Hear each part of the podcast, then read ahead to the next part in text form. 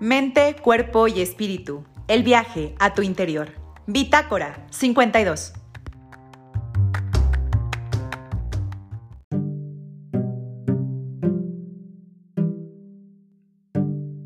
Buenas tardes. Qué gusto me da, qué gusto me da recibirlos aquí en Bitácora 52. Hoy jueves 26 de agosto del año 2021 estamos transmitiendo para usted aquí en Bitácora 52. ¿Qué tal? ¿Cómo le está pasando?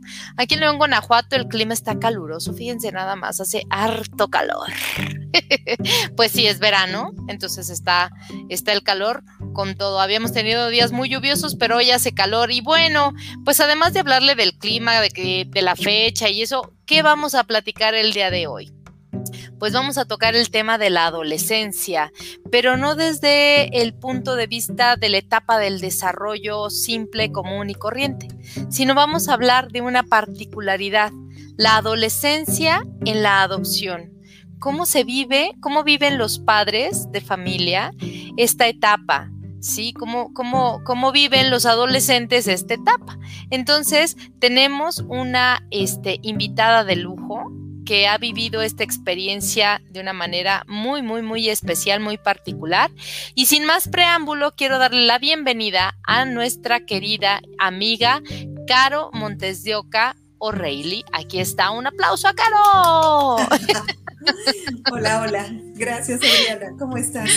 Yo muy bien, feliz de que hayas aceptado estar aquí con nosotros, Caro. ¿eh? Gracias, gracias por, por darnos el honor de estar aquí, muchachona. Oye, no, pues tú muy bien, ¿eh? Tú muy bien.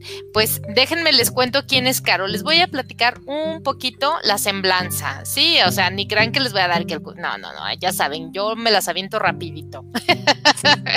Entonces, Caro, permíteme decir la semblanza que tenemos tuya.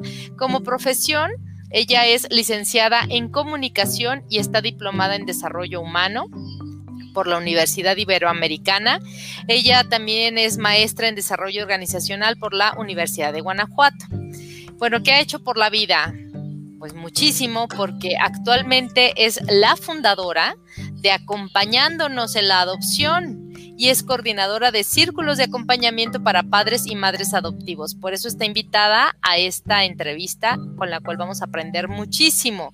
Ella coordinó eh, un voluntariado mensual en el albergue Martín del Campo, nada más y nada menos, por 12 años. Ay, ligerito. Muy bien, Caro. Y lo más padre creo yo, y, ella me lo va a afirmar enseguida porque así me lo ha dicho desde que la conozco, es una orgullosa y feliz y amorosa mamá eh, por adopción de una adolescente. Entonces, bueno, pues vamos a platicar con Caro esta tarde porque ella está interesada y apasionada en todos estos temas de la adopción, del acogimiento, de la crianza positiva, de la familia. Así que, pues, Caro, qué honor que nos acompañes. Muchas gracias. Al contrario, pues entremos en materia. Entremos en materia, sí, por favor. Vamos a hablar, a ver, vamos así, nada más una pasadita, una pasadita para, para que sea fácil. Hablemos un poquito quién es el adolescente y cuáles son las características de lo que vemos así, de manera general, Caro. Mira, vamos a platicar. El adolescente es, bueno, adolescencia viene de la palabra adolescere, que es estar en crecimiento. Entonces, es importante eh, puntualizar esto, porque mucha gente piensa que adolescencia es de adolecer, de que le falta algo. Y no, no, no. O sea, el adolescente ya es una persona completa que está en formación, está en crecimiento. Entonces, de ahí tenemos que partir. Mucha gente dice la, la, este, la adolescencia, la aborrecencia, ¿no? Y pues la verdad es que la adolescencia es una etapa súper importante en el desarrollo de las personas y es una gran oportunidad para nosotros los padres para acompañar a nuestros hijos en esta adolescencia donde ellos se empiezan a, a formarse y a ser la persona que ellos desean ser si nosotros vemos la adolescencia desde ese punto de vista como la oportunidad de acompañar a nuestros hijos en esta etapa tan importante, pues yo creo que le cambiamos em, la cara y el enfoque y, y, el cómo lo vivamos, ¿no? Como papás. Sí, claro, claro, definitivo. Yo creo que coincides conmigo. Coincido completamente contigo porque es una etapa del desarrollo en donde ya te muestra el adulto que va a ser, ¿no? Entonces, él, este, pero te lo muestra porque se está formando, se está descubriendo, entonces es totalmente una etapa fundamental de la que hay que entrar con amor y salir con una alegría rebosante. Entonces, pues, pues, a vivirlo, ¿no? A vivirlo. Oye, Caro, y bueno, pues eso es muy bonito hablando, ¿no? ¿no? Este, ahora sí que puedo hablar también del lado de, de los papás en donde dice uno, ¡ah! auxilio, mi hijo ya no me sigue las instrucciones como yo sé, no, bueno, no acata mis órdenes o me desobedece, este, me reta, me habla. Y eso es pan de todos los días y así va a ser. Y ay, bueno, ahorita estábamos pero felices platicando y de repente, ¡pum! Me azotó la puerta o ya se agarró llorando. Sí, claro, prefiere a los amigos. Eso es lo normal, pues, pues si se está encontrando lo normal. Y esto normal que es para cualquier, para cualquiera de nosotros, es normal también para los, para los papás que, que tienen hijos en adopción. Por supuesto, por supuesto. Eh, las familias biológicas y las familias adoptivas tenemos muchas similitudes. Realmente en muchas cosas nos parecemos. Hay algunas pequeñas particularidades sobre las que vamos a ahondar, pero en realidad pasamos exactamente por el mismo proceso. ¿Por qué? Porque el adolescente está sufriendo cambios en su cuerpo. La adolescencia es cuando se deja atrás el cuerpo de niño para empezar a, a tener un cuerpo de joven, ¿no? Ahí es cuando empieza la adolescencia y estos cambios hormonales, emocionales, biológicos, psicológicos que tienen los, este, los chicos nos pegan a todos.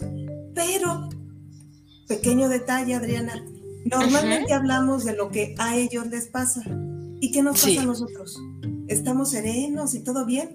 No, o sea, nosotros también estamos entrando eh, los papás de adolescentes, digamos, alrededor de los 40 años, empezamos ya una etapa como de declive, de envejecimiento. Nosotros los papás, ya a los 40, ya no somos tan atractivos laboralmente para las empresas. Eso no nos pega en nuestro ánimo. Y de pronto empiezo yo a sentir eso y aparte mi hijo me contesta mal y estoy perdiendo autoridad. Y entonces eso nos hace un cortocircuito y realmente tendemos a decir, ellos son el problema, ellos son los que están cambiando. No, nosotros también estamos cambiando. Y las cosas que ellos nos, nos retan, nos desobedecen, nos sacan de enfoque porque nos remueven también cosas, este, a lo mejor no arregladas de nuestra propia infancia o de nuestra propia adolescencia. Y esa parte tendemos a obviarla o no verla y pues no es justo para los adolescentes. Y si no lo vemos, tanto ellos como nosotros la vamos a pasar más mal sin ninguna necesidad. No sé si coincidas conmigo. Sí, claro, coincido completamente contigo, ¿no? ¿En qué etapa me encuentro? Este, eh, ahora sí que de manera personal, para vivirla y respetarla y, de la misma manera poder vivir y respetar la etapa de la adolescencia de mi, de mi hijo o de mi hija. y, pues es parte de la vida, o sea, cada quien en su momento, pero nos vamos encontrando. Y en este encuentro, a ver, cuéntame, cuenta, así ya entrando así de directito, particularmente, ¿cuáles, cuáles serían las, las características, ahora sí vuelvo a redundar, ¿no? Las particularidades de los padres de los hijos eh, eh, adoptivos que están en esta etapa de la adolescencia. ¿Qué has sentido tú como mamá, por ejemplo? Mira, cuando uno como papá adoptivo va y te dan los cursos este, previos a, hacer, a, a, entregarte un hijo en adopción, te dicen, ¿sabes qué? Pues este, muy probablemente en la etapa de adolescencia, de adolescente va a venir una crisis. Hay que estar atentos porque em, en realidad en la, en la infancia no vas a ver muchas diferencias, pero en la adolescencia se va a presentar un cambio. Eso nos lo dijeron en el curso, la verdad yo agradezco mucho que nos hayan advertido, porque también nos, nos, este, nos informaron, muy probablemente el niño no hable de eso. Entonces, eh, yo con esa, con esa advertencia que nos, bueno, no advertencia, con esa asesoría que nos habían dado en el curso, pues yo estaba atenta a las señales. Y de pronto mi hija hacía algún comentario que me hizo suponer y asumir, pero solamente porque yo estaba con, con las antenas bien puestas, que ella estaba pensando en sus padres biológicos. Y yo noté un cambio importante en ella, ¿no? Cuando era niña, bueno, a todo mundo le platicaba de su adopción. O sea, íbamos a la carnicería y le decía al carnicero, oye, ¿sí sabes que soy una hija adoptiva? Y bueno, pues yo respetaba, ¿no? Ella era lo que quería expresar y, estaba bien, ¿no? Pero entonces yo de pronto vi que dejó de hacerlo y hacía algunos comentarios como muy claros. Eh, bueno, no muy claros, como, como así como, quien no quiere la cosa, pero yo dije, a ver, ya trae ese, ese asunto en la cabeza. Y entonces me puse a investigar yo y, y yo le preguntaba a ella directamente y pues no, no, o sea, no es que no me quisiera contestar, es que no tenía muy claro su pensamiento pero yo de pronto me topo con un texto de una de un gurú que se llama que se llama este Brandisky y él nos comenta que los chicos en esa edad tiene, empiezan a tener conciencia de la pérdida de esos padres biológicos y ellos lo viven como una abrumadora sensación de pérdida. Obviamente a mi hija a los 10, 11 años no va a venir a decirme, mamá, fíjate que tengo una pérdida abrumadora, este, porque tengo esta carencia con mis padres biológicos. Pues no, o sea, eso pues simplemente es un sentimiento que los niños tienen y que no pueden expresar. Pero tú como papá dices, ay, yo cuando, cuando leo eso, este, un sentimiento abrumador de pérdida, y digo, y mi hija tiene 11 años, no lo sabe expresar, lo está viviendo, lo está sintiendo, y yo no tengo armas para acompañarla. O sea, esa fue la realidad en la que yo me enfrenté. Ajá. Y entonces te viene una abrumadora urgencia por decir necesito ayuda, ¿no? Ajá. Y obviamente empecé a buscar más información y, y te empiezas a dar cuenta, bueno, yo me empecé a dar cuenta que si bien yo había tenido lecturas y había tenido cursos, yo necesitaba meter un extra para poder estar a la altura de lo que ella iba necesitando. Y eh, me puse a buscar en internet, hay una psicóloga argentina que se llama Florencia Lalor, ella tiene una página que se llama la, la, voz de los, la voz del hijo, donde los hijos por adopción, adultos, expresan sus experiencias, sus sentimientos. Y entonces yo me metí a esa página o me, metí a ver otros, este, otro tipo de, de testimonios y yo dije, yo tengo que acompañar a mi hija en esta situación. El asunto de sus orígenes es importante. ¿Qué es lo que buscamos en la etapa del desarrollo del adolescente? Se buscan principalmente dos cosas, lograr dos cosas, la autonomía de ese joven y la identidad. Exacto. Y cómo alguien adolescente puede completar su identidad sin ese pedazo de su historia, la parte de de dónde vengo, ¿no? Entonces es como si fueras, me gusta esta eh, imagen que me, que me compartió Georgina Hernández, es como construir un muro, ¿no? Para nosotros construir una casa necesitamos construir muros, pero la historia de nuestros hijos, este, hay una historia que no conocemos. Entonces tú empiezas a construir, o nuestro hijo empieza a construir esa identidad, pero en la parte de la historia que no conoce quedan unos huecos. Pues hay que ayudar al hijo a empezar a armar esa parte. Por eso es tan importante como prepararse y, oigo, y, repito, es acompañar. ¿Por qué? Porque no es un trabajo que nosotros vayamos a hacer por ellos. Y, nada más es ayudarlos a que pasen por ese proceso. Esta es la historia que nos tocó como, padres adoptivos. Ajá. Mi hija, por ejemplo, llegó a los cinco meses. Perdón. Sí, sí, sí, No, no, no, no, sí, sí, sí, que, que, justo quería hacer esta, esta breve pausa este, para saber cómo había llegado pequeña, bueno, ya, tu jovencita contigo, ¿no? ¿En qué momento? Ahora sí que síguele, cuéntanos. Y si alguien tiene una pregunta, por favor, escríbanos aquí en Facebook, en Twitch, en, en YouTube, en, en cualquiera de las redes sociales que estamos transmitiendo en vivo para que Caro nos la conteste, ¿va? Muy bien, ahora sí, cuéntanos. Con todo gusto.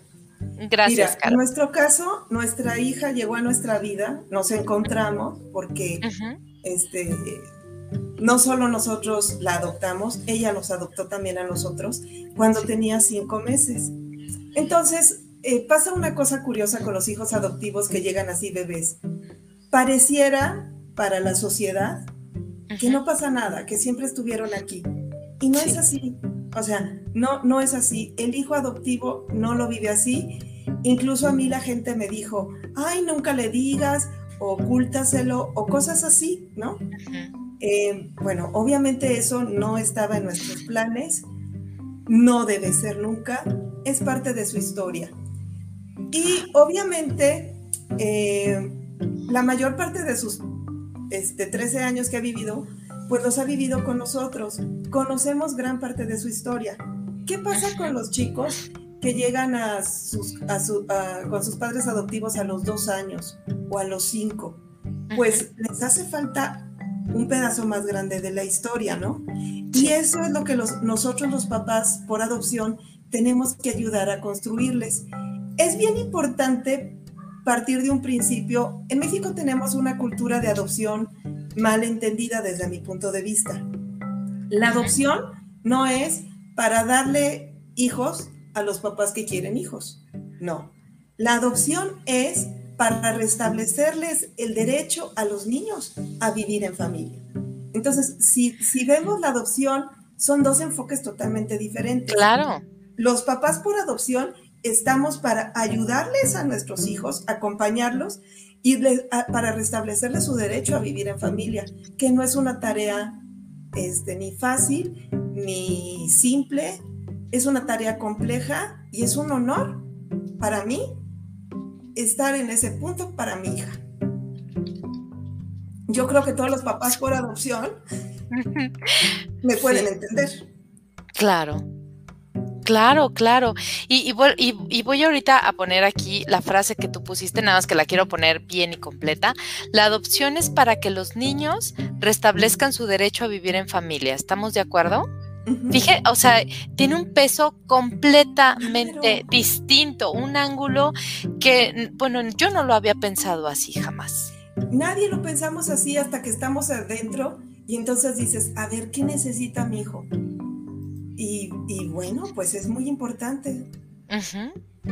Exacto. es muy importante tener ese enfoque y esa, y esa orientación. Entonces, este, obviamente, digamos que los que recibimos a los niños este, bebés, pues la tenemos un poquito más, más fácil o, o puede pensarse que se tiene más fácil. Para los papás puede ser más fácil, para los niños no tanto. ¿Por qué? Primer punto, eh, esa pérdida que tienen nuestros hijos no es, no es reconocida por la sociedad. O sea, ¿sabes que Ya te adoptaron, pues ya estás bien. O sea, tú ya debes estar contento y feliz. ¿Qué más necesitas? Yo le, te preguntaría a ti, Adriana, y a la audiencia. Si a ti hoy te dijeran, ¿sabes qué, Adriana? Cuando eras chiquita, tres meses te, este, estuviste viviendo con una señora en Veracruz. ¿Tú no querrías saber qué pasó en esos tres meses? Sí, claro. Ahora imagínate a alguien que no sabe qué onda, de dónde vengo. O sea, eso es algo que, que, mm, pues que te intriga, que quieres saber, es tu vida, es tu historia, lo quieres saber. Y es perfectamente válido para los hijos adoptivos querer saberlo. Claro. Ahora, hablábamos hace un momento de qué pasa con los hijos y qué pasa con nosotros. Hay que preguntarse como papá adoptivo, ¿yo qué siento? ¿Yo qué espero? ¿Yo qué pienso sobre esta situación? Es muy común que los padres adoptivos este, tengamos miedo de, híjole, si conoce a los otros papás, ¿qué va a querer? ¿Me, va a dejar de querer o, o no?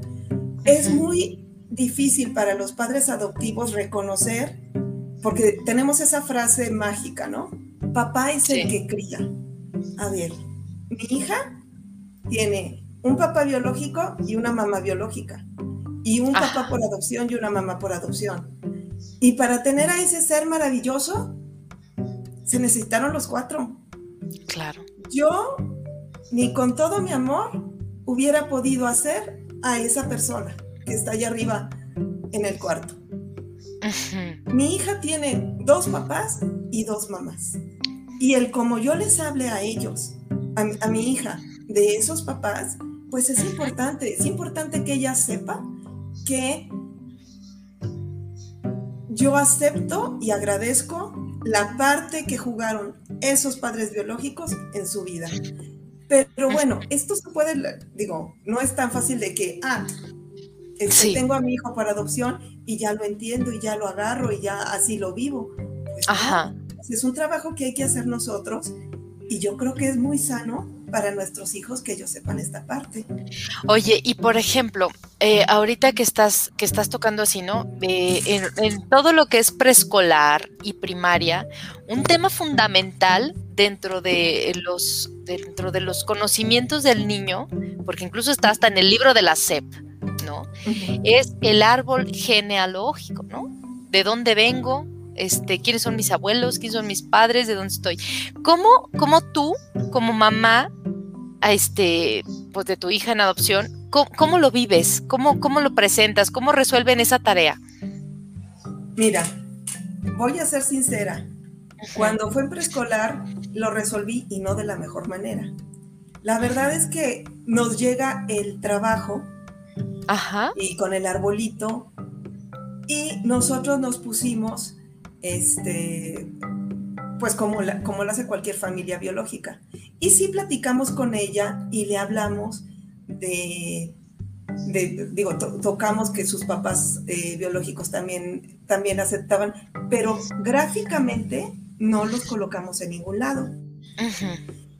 Alguna vez en estos círculos de acompañamiento se tocó el tema y discutimos los papás ese punto. Y este, se hizo una discusión y bueno, se llegó a una conclusión. Después, a la hora de la comida, yo le pregunté a mi hija, oye, fíjate que hablamos del, del árbol genealógico. Si ahorita tuvieras que hacer en el ejercicio ¿Cómo lo harías tú? ¿Qué crees que me dijo? A mis papás biológicos los pondría en las raíces. A ti y a mi papá los pondría en las ramas. A ella lo acomodó así. Me parece muy sano y me, encantó que ella lo resolviera de ese modo. Porque quiere decir que la ayudamos a integrar. Ahora, yo no estoy diciendo esta es la solución. No, Ajá, no, es lo que te funcionó a ti, ¿no? Y es la que le funcionó a ella. Ajá. O sea, fue la solución de ella. Entonces, es importante eh, ubicarnos así, ¿no?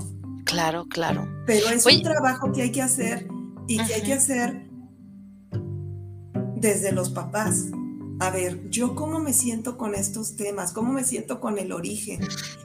Y en lo que yo te platicaba, que he consultado o que he visto con, con los con padre, digo, con hijos por adopción, yo he buscado preguntarle, hacer estas preguntas o ver cómo contestan estas preguntas los hijos por adopción adultos, porque yo me imagino que ellos ya están, em, ya caminaron un camino.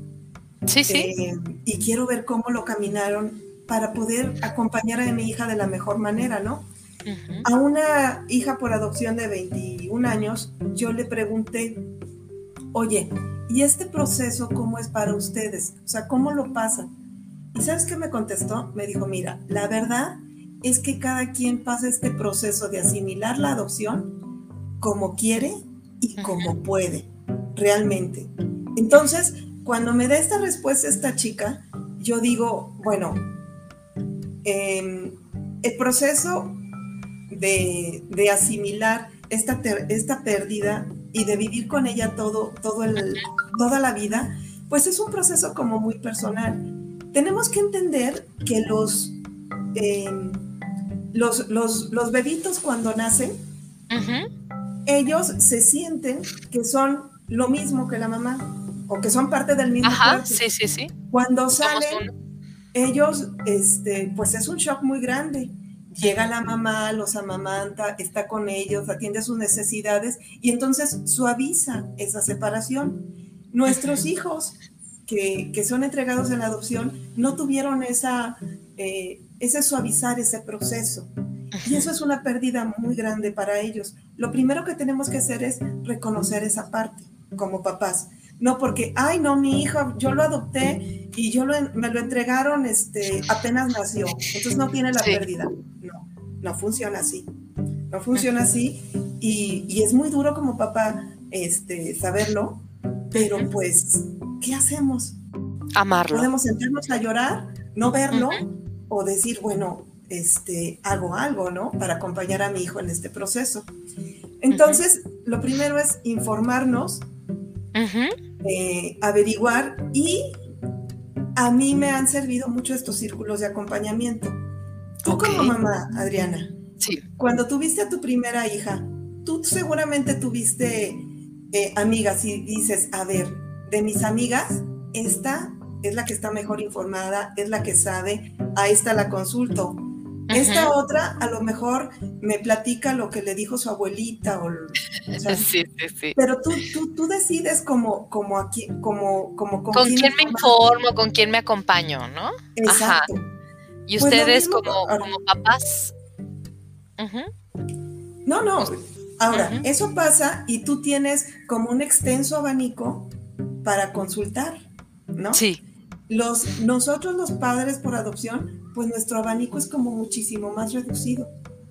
Y aparte de todas las complejidades que tenemos que eh, pasar como papás, los papás biológicos y los papás por adopción, pues está este asunto que no es un asunto menor, que necesitamos realmente buscar a los expertos. Y por ejemplo, vemos que en los casos de los psicólogos, y esto también lo es una, em, pues iba a decir queja, pero no, no es una queja, es, es una declaración que hacen los, los hijos por adopción.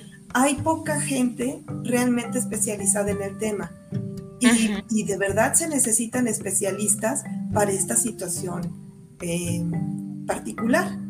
Entonces, cuando nosotros empezamos a hablar, a, ver con nuestra hija, bueno, mi esposo y yo hablábamos y decimos, oye, pues hay que ver cómo se debe tratar esta, este asunto, ¿no? Y en los círculos de acompañamiento hay un grupo que se llama em, Embajadores y Embajadoras de la Adopción en Facebook. Y la verdad es que en ese grupo están como varias mm, asociaciones eh, que tratan los puntos por, adopción. Y a, través de eso yo llegué a mis primeros círculos de acompañamiento. Pero la riqueza principal que yo vi es cuando estás participando en círculos de acompañamiento con, con papás, es mi experiencia, mi inquietud, mi aprendizaje, te lo comparto. Y no estoy hablando de que estamos de que están psicólogos o gente especializada en adopción. Estamos hablando de papás que he tenido la suerte de que somos papás que más o menos buscamos informando, informarnos y entonces te comparto, te entiendo, eh, encuentras eco en tus inquietudes, cosa que yo muy o sea, no, no, no había encontrado yo en, en, otros, en otros espacios, sino porque la gente sea mala o no quiera compartir, pero no, no conoce esta realidad que vivimos los papás por adopción, ¿no? Claro, necesitas quien tenga eh, la experiencia similar a la tuya, ¿no? Que ande la misma frecuencia en el mismo canal contigo. Voy a hacer una pausa porque quiero leer los comentarios que, que, han, que han puesto, ¿no? Rosalba Díaz, te mando un besito. Este, desde YouTube también Miriam García dice, esta es la verdadera definición de adopción, ¿no? Cuando estábamos hablando y la mostramos. Eh, después dice Gabriela O'Reilly, eh, ya trae porra, ¿eh? Eso. también te mando una Prima, gracias. Exacto. Saludos a toda la familia de Caro. Muchas gracias por vernos y, difundir ¿eh? esta, esta entrevista, que es un lujo de, verdad tener a Caro aquí con nosotros. Este, y también tenemos a José Luis Palacios que te dice felicidades, Lucy y José Luis. Bueno, pues ahí están los saludos. Si usted tiene saludos, comentarios, preguntas, dudas, por favor escríbanos aquí en la página de Facebook y en la de YouTube y en la de Twitch que estamos transmitiendo en vivo y este y mándenos todos sus comentarios porque está muy interesante.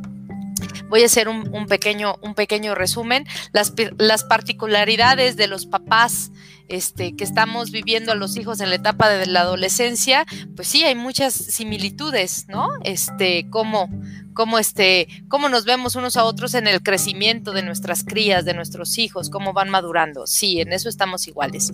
¿Y cuáles son las particularidades? Bueno, pues que los, los críos, los, los que están en esta etapa de la adolescencia, cuando son por adopción, pues hay un huequito en esta construcción en, lo que decía Caro, en esta imagen tan padre que es, va levantando un muro y en la parte de abajo, pues hay unos huecos, unos hoyos que hay que aprender a cubrir, a rellenar, no a, no a tapar así, no, no, que no se vean, no, sino a que sean sólidos para que este muro se levante y sea, y sea un, un muro que, que, ayude, ¿no? En toda una construcción, en toda una casita. Entonces, pues, pues bueno, en esta parte vamos, en esta parte de cómo los papás que tenemos hijos biológicos nos acompañamos de una manera muy común y corriente, ¿no? Así nos platicamos con la comadre, con la vecina, con la tía, con quien quieras, ¿sí? Y los papás que viven esta etapa, pero que tienen hijos por adopción, es completamente distinto.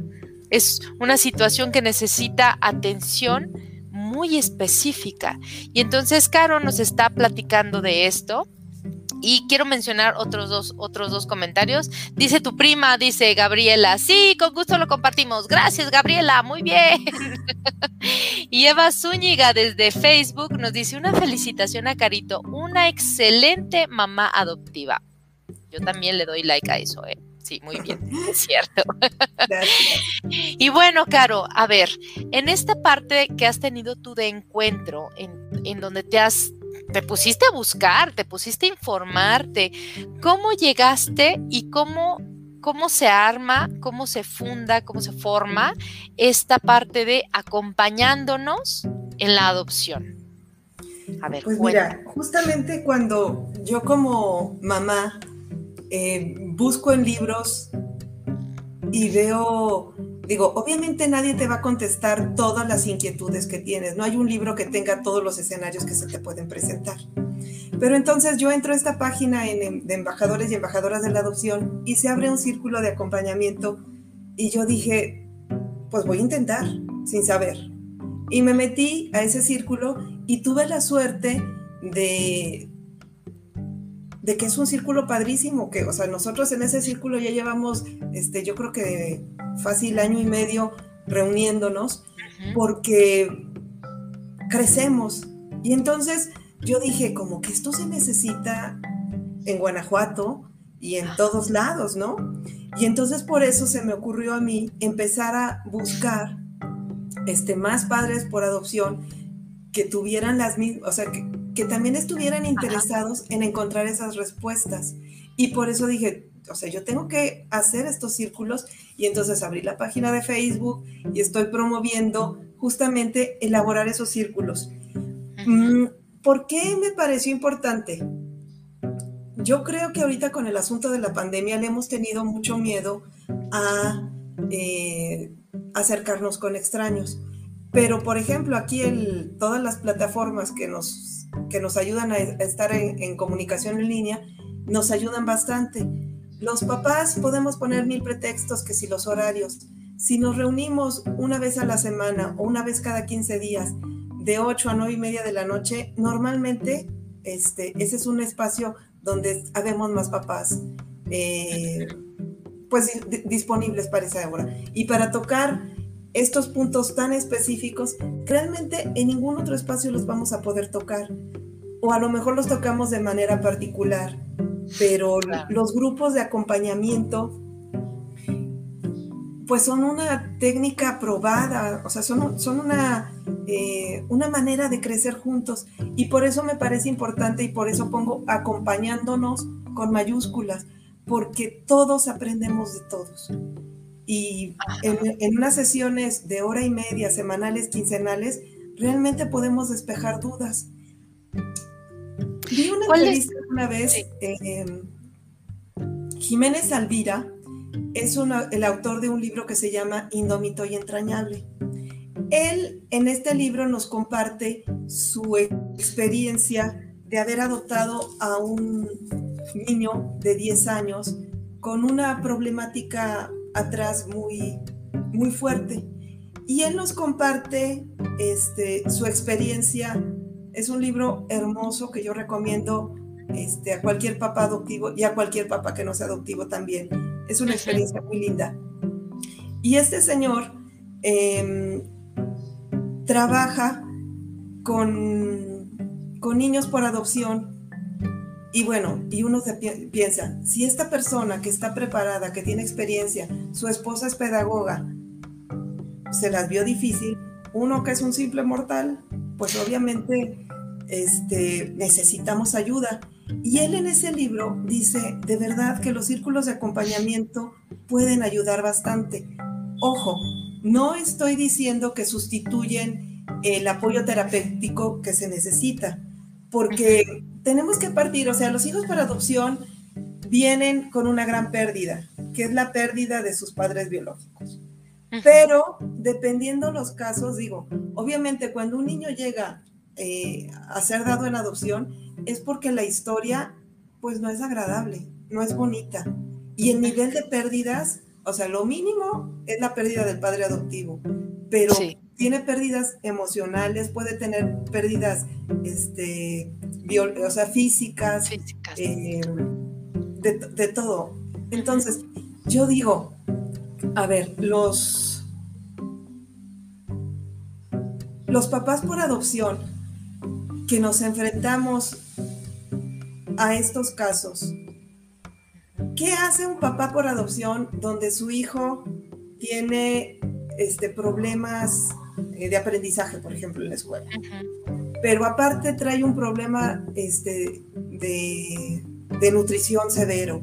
Cosas así, se van complicando los casos y la verdad es que necesitamos apoyo y especialistas post adopción. Los papás somos la primera línea de apoyo socioemocional a nuestros hijos. Pero sí México necesita desarrollar especialistas en todas las ramas para dar atención a estos niños. Que, bueno, obviamente eh, devolverles el, el derecho al vivir en familia es el primer paso. Recompensar y tratar de construir y de hacer fuerte esa pared con todas las pérdidas que muchos niños traen es importante. Voy a dar el dato. INEGI reporta que en México hay 30 mil niños eh, viviendo en casas hogares. Estamos hablando de niños que no tienen eh, ese acompañamiento y ese vivir en familia. Cuando un niño lleva un año viviendo en una institución, la verdad es que pierde tiene un retraso por cada año, se pierden como cuatro meses en, el desarrollo del niño. Y estoy hablando de desarrollo intelectual, este, social, emocional. Entonces, esa parte es muy importante que empecemos a trabajar en México para reponerles ese derecho a esos niños.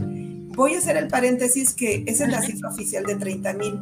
La verdad es que se sospecha que es mucho más alta.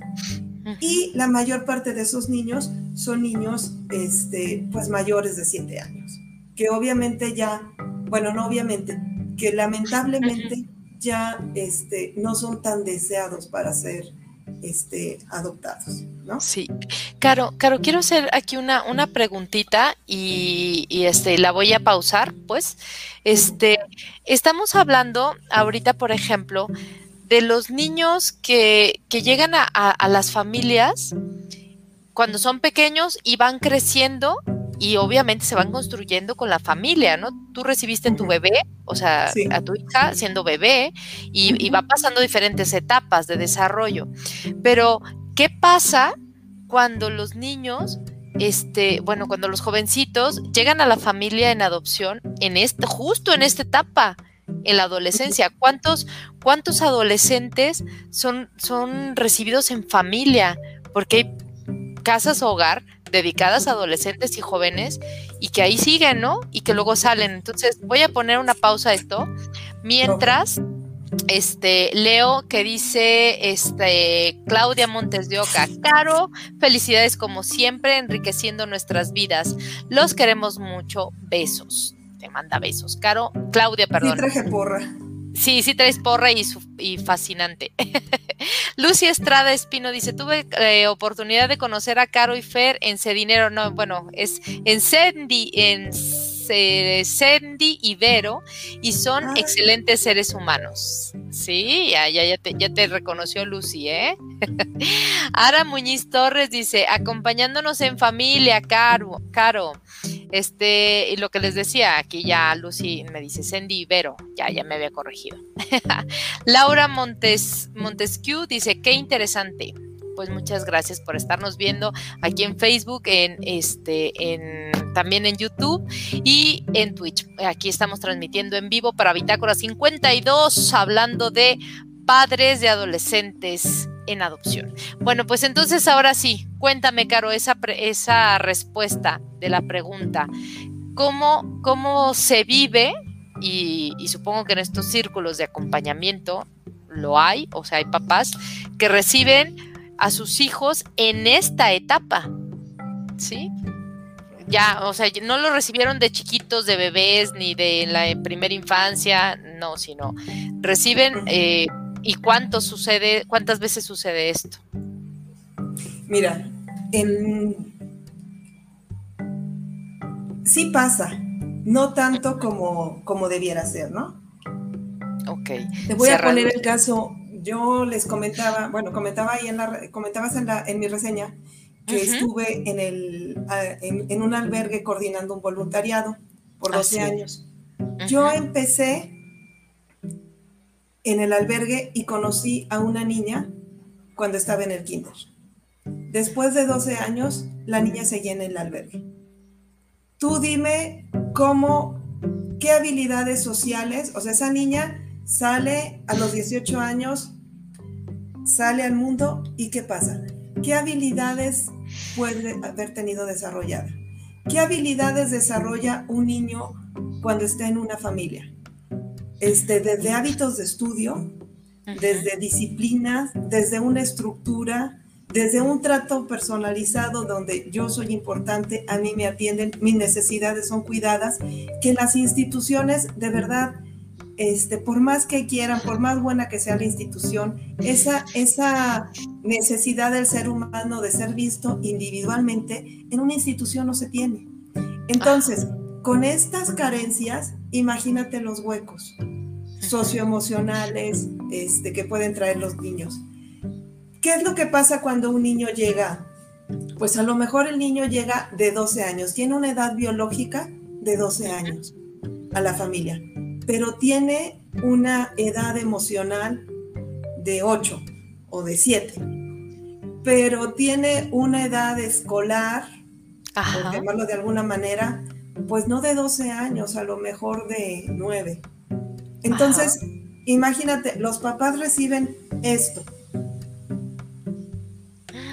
Es, o sea, hay que ayudarle al niño a construir y a, y a, o sea, hay huecos que a lo mejor no se van, por ejemplo, los huecos nutricionales este, de la primera infancia, pues, pues lo que no se hizo en esa primera infancia, pues ya, ya, no, se, ya no se puede corregir, ¿no? Pero entonces, este, llegan con los padres y los papás no, no, están preparados o no están viendo toda esta gama de la que estamos hablando, se necesita ayuda, se necesitan especialistas, se necesita primero los padres, de, o sea, primero reconocerlo y decir, a ver, es mi hijo, yo me metí en la adopción para restablecerle su derecho a vivir en familia y a mi hijo lo acepto como venga, como, como, como, como, viene, como es, con todo. Y pues adelante, o sea, hay que acompañarlo y hay que ayudarlo. ¿Fáciles? No, por supuesto que no. Pero la verdad, el poder hablar de estas cosas con otros padres, ver cómo lo resolviste, en los círculos que, estamos trabajando ahorita, em, pasa mucho el asunto de la situación con los niños que presentan un retraso en la escuela. Entonces es desde ir con la escuela, platicarles, oye, por favor, o sea, yo sé que me dices que el niño está en tal año y se tiene que aprender las tablas de multiplicar, pero fíjate que antes de, aprenderse las tablas de multiplicar, tenemos una necesidad de atender ciertas em, necesidades emocionales. Jiménez Alviria decía, lo primero que tienen que eh, la primera materia que deben pasar estos, estos niños es el recreo, es el poder aprender a relacionarse con otros niños que no han tenido las historias tremendas que pueden tener y aprender a, a, relacionarse de una manera diferente a como la habían aprendido anteriormente. Entonces, eso es fuerte. Claro. Qué fuerte. O sea, mira, eh, y hago en esta pausa porque justo vamos a entrar ya el próximo lunes a clases y a veces para muchos papás el recreo es una pérdida de tiempo o para algunos adultos el recreo, ay, o sea, pues ya de una vez que le todo y salga más temprano ya podemos seguir con las más clases. El recreo es tan importante en la vida de un niño, de un adolescente, de un joven. Esta parte del esparcimiento, la socialización, el, el bajar todo el conocimiento para simplemente subirte a una resbaladilla es impresionante, ¿no? La coordinación para subir una resbaladilla, el respetar turnos, quién le toca, quién no, cómo me debo bajar de una resbaladilla, ver la altura, o sea, hay un aprendizaje tremendo en un recreo. El hecho, bueno, antes en nuestra época podíamos compartir la torta, ¿no? Y, eh, yo le mordí al gancito y así, ¿no? Eso en, otros tiempos. Ahora, ahora es diferente, ¿no? Pero ahora, este, cuando compartimos el lunch, pues ves cómo la mamá o, o cómo la, escuela organiza esta parte de nutrición, ¿no? Que ya no es tanto la, la comida chatarra, sino realmente que te dé un alimento que te permita funcionar mejor. Y, este, y esta característica, cuando un niño este, es, es, es adoptado, pues, eso no lo ha vivido en su casa. Nadie le dijo, ay, mira, tu primer día de kinder y mira, en la escuela y va a ser así. Muchas mamás y papás trabajamos esa parte varios meses antes de que lleguen a la escuela y estamos platique y platique y va a ser así. Este niño no tuvo eso. No tuvo el besito de las buenas noches. O sea, tuvo calidez en una casa hogar, ¿sí? Pero tuvo... no ese trato individual que necesitamos. Exacto. Y que nos hace crecer y que ayuda a que el cerebro desarrolle ciertas conexiones que nos permiten actuar en consecuencia.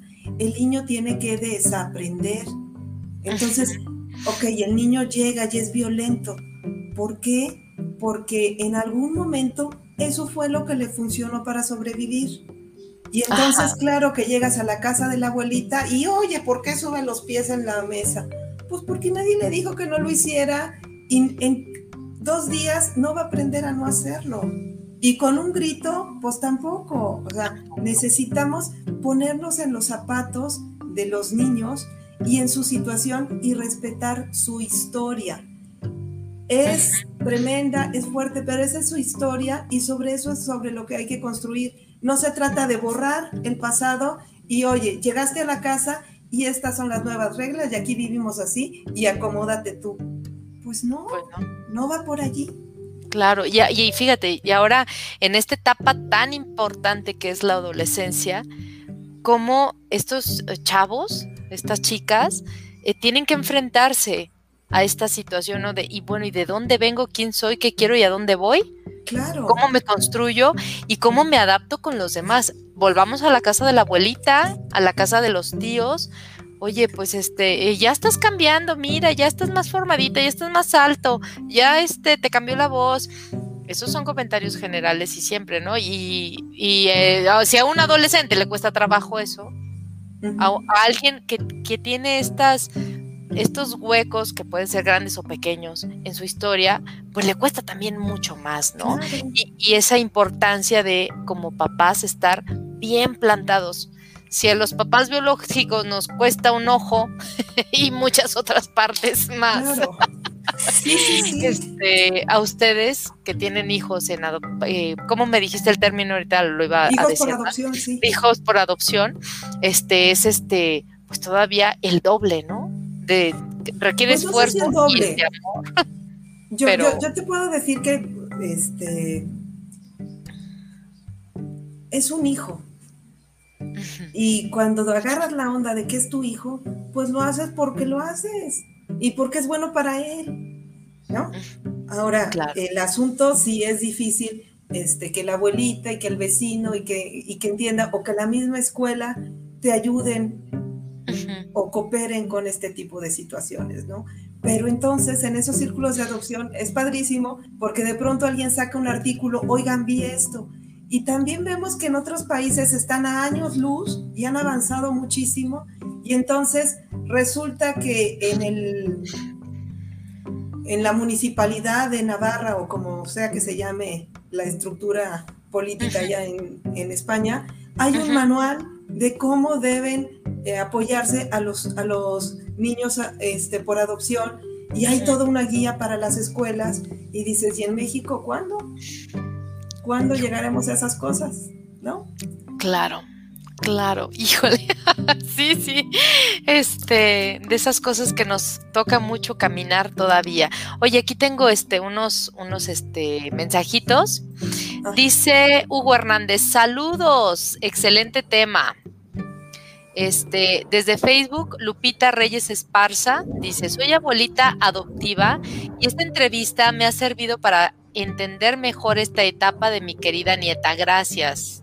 Ah, qué placer poder nutrirla, señora Lupita. Este, Rosalba Díaz dice, admirable su generoso corazón y una carita feliz. Andy Muñiz Torres, Caro, felicidades. Me hizo reflexionar mucho la cuestión del árbol genealógico en la escuela. Este, eh, María Conchita Rentería dice, felicidades, Caro, gracias por compartir tu experiencia. Laura Montesquieu, es muy interesante que se hablen de estos temas tan abiertamente y claro, no solo, y bueno, ya se corta un poquito. Este, Mariana Hernández dice, qué orgullo que cada vez más se preocupen por la salud mental. Y aplausos, aplausos, aplausos. Pues bueno, ahí están, ahí están. Oye, Caro, este, pues ya vamos a, vamos a ir este, concluyendo un poquito. Y antes de, de llegar a tu mensaje final, este, tú mencionaste una, de las cosas que te puso la tenita es cuando mi hija estaba pequeña, ella le decía hasta el de la carnicería que era adoptada, eh, adoptada. Empieza a crecer y entra esta etapa de la adolescencia y empieza a guardar silencio y tú lo notas y entonces empiezas a platicar y a buscar ayuda. ¿Hay alguna otra característica que te haya, este, o que sea general, quizá no en tu caso, pero en el, en el caso de otros papás, que sea mucho más relevante, no, no mucho más relevante, sino más bien que sea pues foquito para que los papás pongan más atención en este, en este caso de los hijos por adopción? No, mira, no, no, no hay características ah, eh, generales. Lo que sí tenemos que tener muy claro este, los papás es el, los hijos por adopción, a lo mejor el el 10% o el 25% pueden buscar, hacer efectivamente la búsqueda de sus padres biológicos, de decir, quiero ir a conocerlos, los voy a ir a buscar. Una partecita lo va a hacer, pero todos, todos, todos lo traen en la cabeza. Y eso tenemos que tener muy claro los papás. O sea, es un asunto que los hijos por adopción buscan y en su cabeza imaginan y los huecos que nosotros no les llenemos, ellos los van a llenar. Entonces es mejor ayudarlos. La poquita información, te voy a poner un ejemplo. Ajá. Mi hija llegó al albergue a, a la semana de nacida. No tenemos ninguna información. ¿Qué información sí le puedo dar a mi hija? Hay información que sí, que sí hay y hay información que no hay.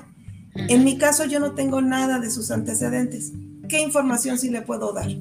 Cuando mi hija llegó, nosotros la llevamos al pediatra y lo llevamos a la nutrióloga para que nos dijeran su estado. Ella, me, la nutrióloga nos dijo, no más por la estatura, yo te puedo decir que su mamá se alimentó bien. Nada más por el tamaño que tiene la niña. Eso es información que yo le paso a mi hija diciendo, ¿sabes qué? Tu mamá te cuidó. El tiempo que te tuvo, te cuidó. Y eso es valioso. Y, esa es la información. Ahora, entre más eh, es importante que toda la información que tengamos de los hijos por adopción se las compartamos. Es su historia, es su derecho, es su información, no la nuestra. Claro, hay situaciones duras. Habrá que, este, conforme a su edad, conforme a su edad, poder compartirla. Pero esa información todita es de ellos.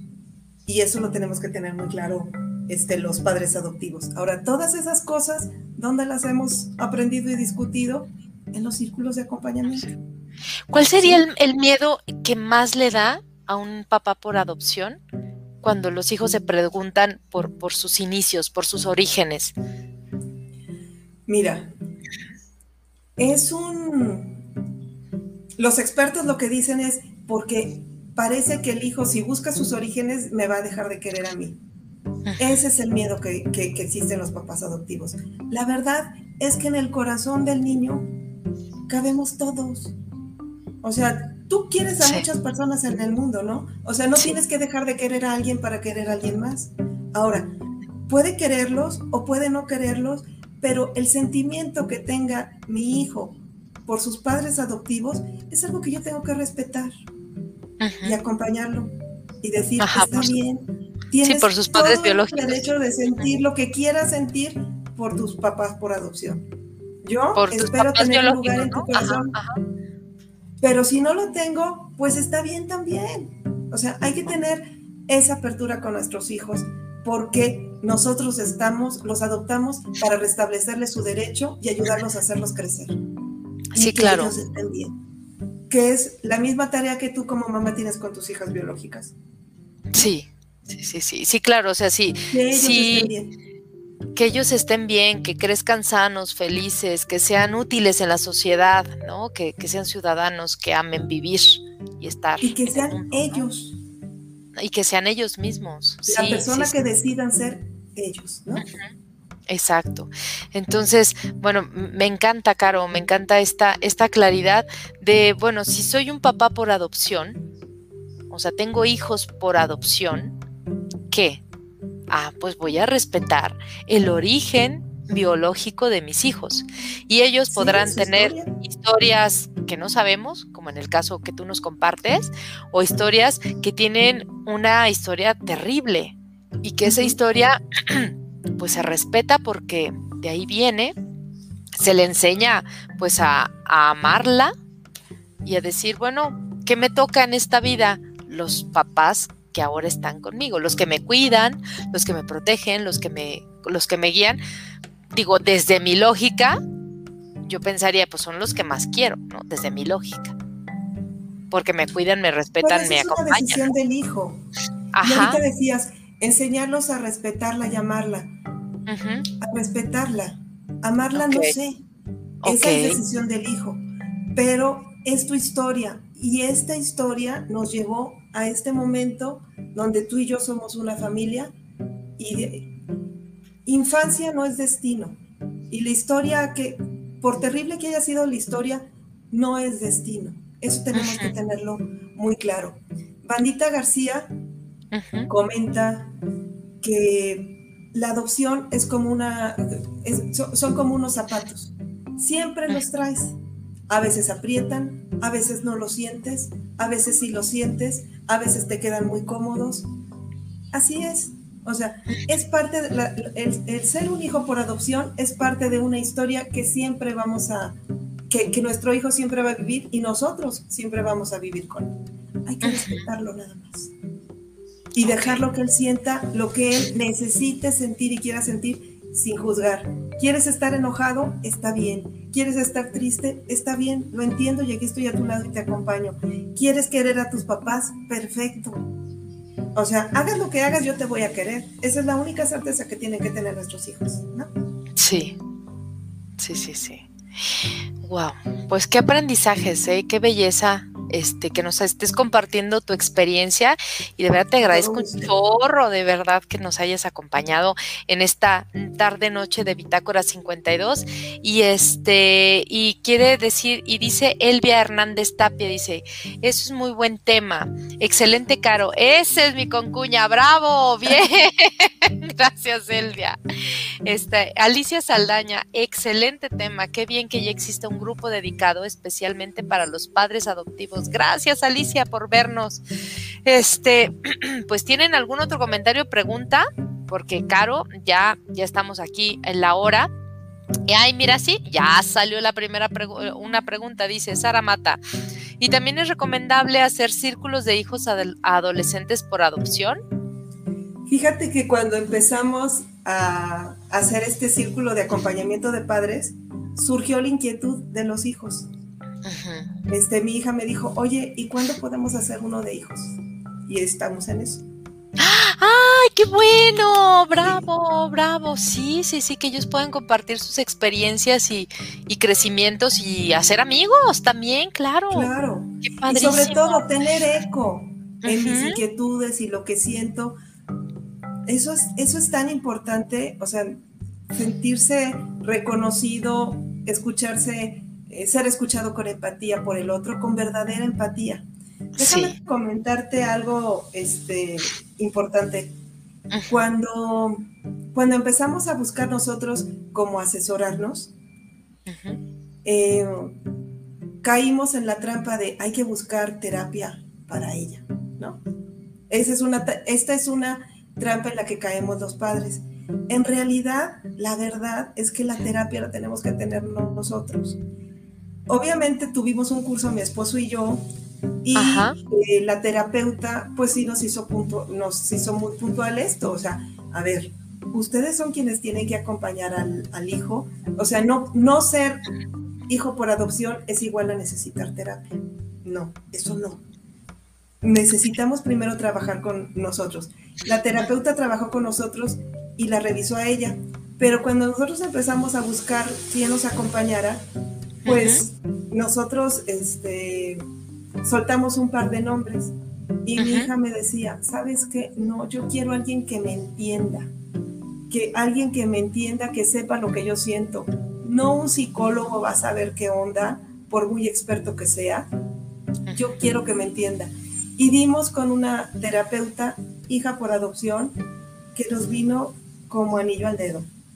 Y llegamos a ese contacto gracias a otros padres que trabajan, digo, con los que conocimos en los círculos de acompañamiento. Se, hace una red de gente que sabe, y oye, para mí, para esta situación me sirvió esto, a otra persona le, le sirve esto. Y esa es la riqueza de los círculos de acompañamiento, que entre pares vas encontrando este, algunas soluciones. Insisto, no sus, o sea, habrá casos que sí necesiten terapeutas especializados, ¿no?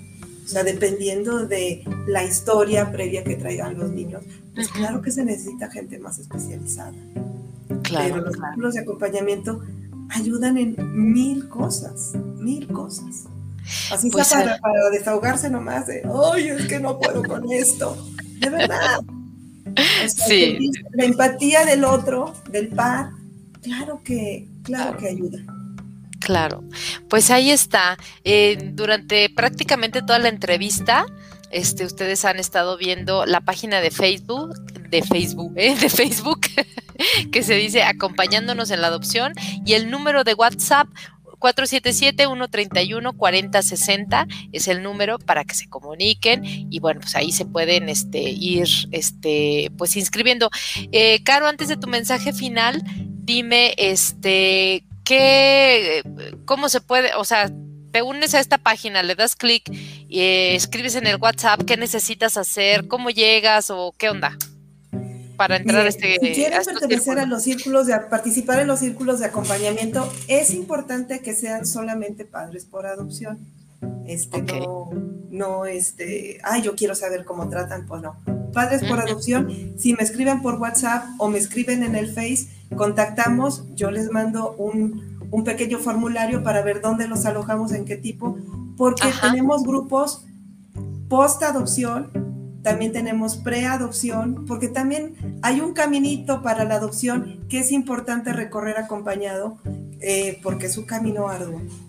Tenemos círculos preadopción, este, adopción y postadopción de diferentes este, edades, con hijos de diferentes edades, para tratar justamente este tipo de eh, situaciones similares y poder enriquecerlos.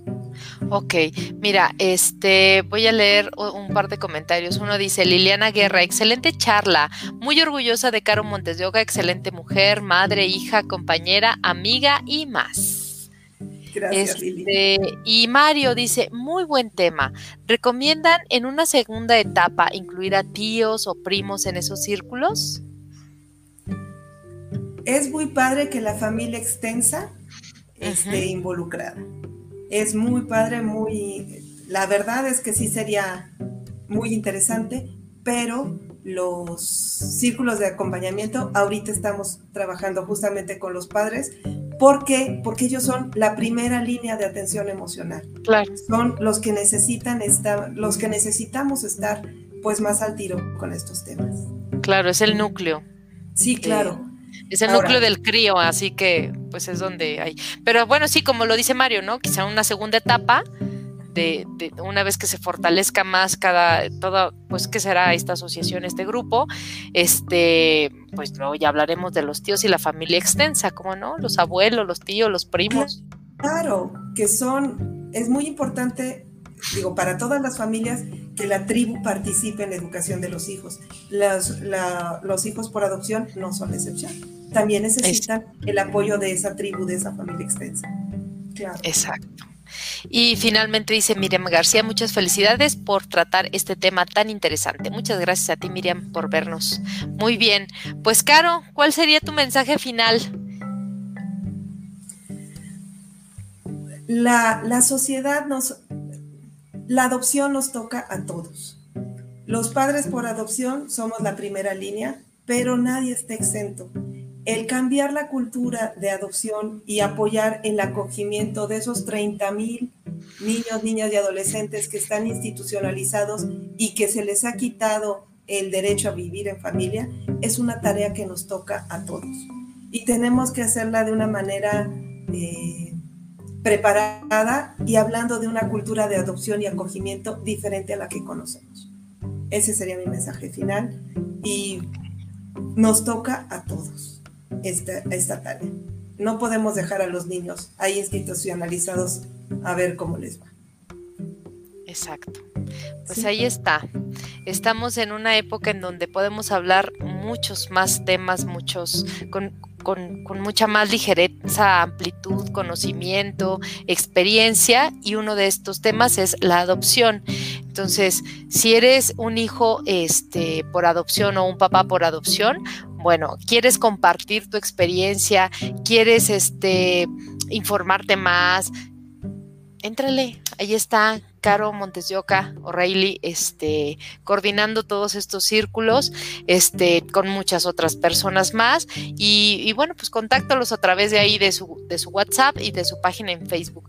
Muchísimas gracias, Caro, ¿eh? de verdad. Te lo vuelvo a agradecer como por octava vez. Un placer, Adriana. Gracias. Y un abrazo a todos. Gracias por habernos escuchado. Sí, muchísimas gracias a todos los que nos han acompañado en Bitácora 52 en las diversas entrevistas, pero hoy en esta especialmente. Muchas, muchas, muchas, muchas gracias. Este, les seguimos recordando que nos sigan en la página de Facebook Bitácora 52. Estamos en Instagram, estamos en Twitch, estamos en LinkedIn, en Twitter, eh, aquí en YouTube. Como dicen todos los youtubers, dale clic a la campanita, suscríbete para que te lleguen las notificaciones. sí, yo lo tenía que decir. Claro. Entonces ya saben, por favor.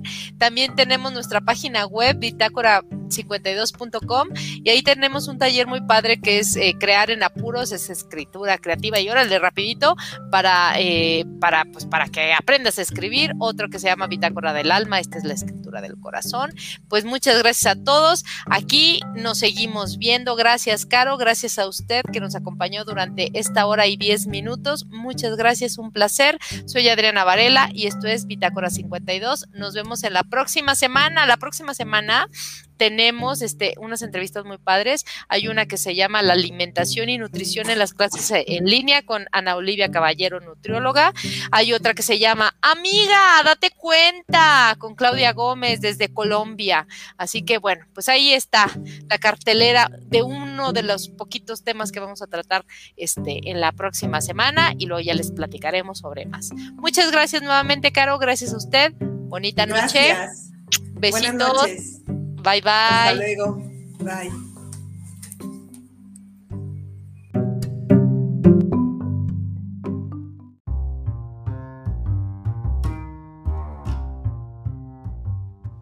Mente, cuerpo y espíritu. El viaje a tu interior. Bitácora 52.